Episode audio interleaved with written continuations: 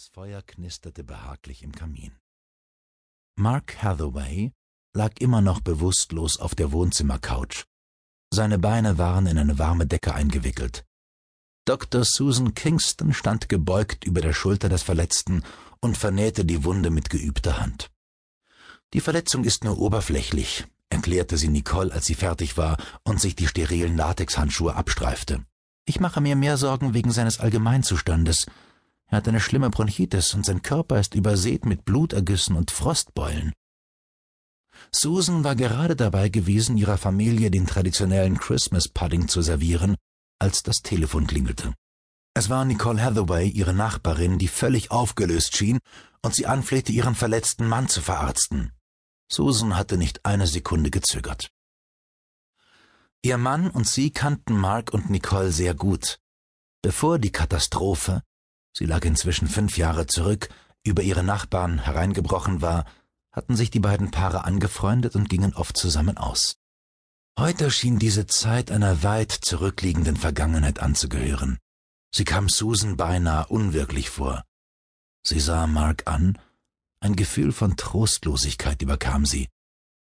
Wusstest du, dass er auf der Straße lebt? Nicole schüttelte stumm den Kopf.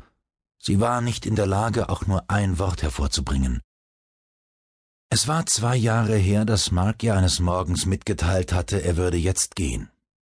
Er könne es nicht ertragen, so zu leben. Er habe einfach keine Kraft mehr. Sie hatte alles versucht, um ihn aufzuhalten, doch manchmal ist auch alles nicht genug. Seither hatte sie nie wieder etwas von ihm gehört. Ich habe ihm ein Schmerzmittel und Antibiotika gegeben, sagte Susan und packte ihre Sachen zusammen. Nicole begleitete sie zur Haustür. Ich komme morgen wieder vorbei, versprach Susan. Es wäre gut. Sie hielt inne und musste schlucken. Nicole, es wäre gut, wenn du ihn in diesem Zustand nicht gehen ließest. Er würde es nicht überleben. Was machen wir jetzt mit ihm? Mit deinem Mann? Ein Glas Whisky in der Hand lief Erik unruhig in der Küche auf und ab. Nicole sah ihm mit einer Mischung aus Überdruss und Widerwillen dabei zu. Was zum Teufel hatte sie mit so einem Typen zu schaffen? Und das seit fast einem Jahr. Wie hatte sie ihn nur in ihr Leben eindringen lassen können? Was hatte sie bei ihm gesucht? Geh einfach, bitte, sagte sie leise. Erik schüttelte den Kopf. Nein, es ist ausgeschlossen, dass ich dich in so einem Augenblick allein lasse. Als der Kerl mir das Messer an die Kehle gedrückt hat, war das doch auch kein Problem für dich. Die Miene des Anwalts erstarrte, und es dauerte einen Moment, bis er sich wieder gefasst hatte und zu einer Rechtfertigung ansetzte.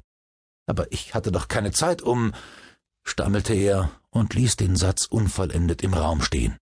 Geh, wiederholte Nicole müde. Wenn es das ist, was du willst, bitteschön.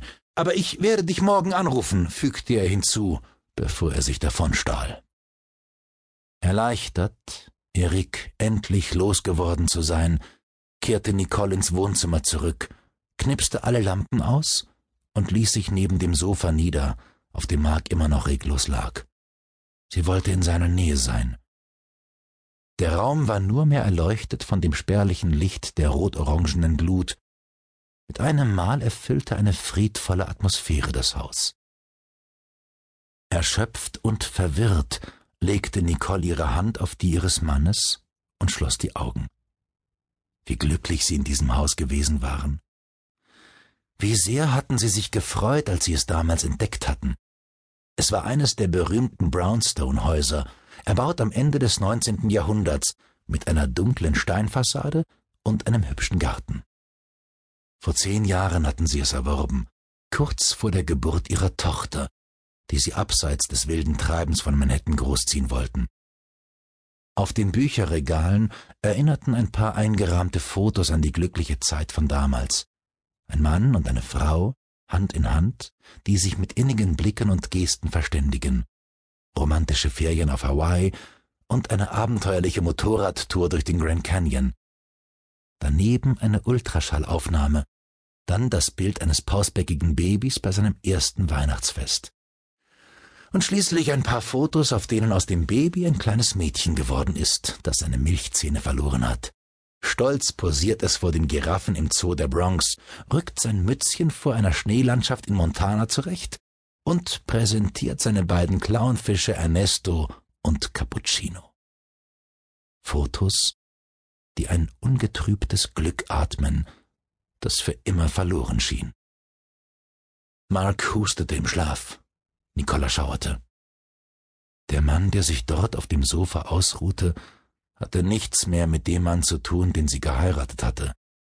Lediglich seine Diplome und Auszeichnungen erinnerten daran, dass Mark ein renommierter Psychologe gewesen war. Schon in jungen Jahren hatte er sich einen Namen als Spezialist für Traumatherapien gemacht und war häufig von der FAA und dem FBI bei Flugzeugabstürzen und Geiselnahmen zu Rate gezogen worden. Die Erfahrungen, die Mark als Psychologe in der Praxis sammelte, schrieb er regelmäßig für die großen Boulevardblätter nieder. Ein Forum, das ihm erlaubte, neue Therapieformen ins Gespräch zu bringen. Auf dem Gebiet der Hypnose und Aufstellung etwa galten er und Connor McCoy, sein Praxispartner und Freund aus Kindertagen, als absolute Vorreiter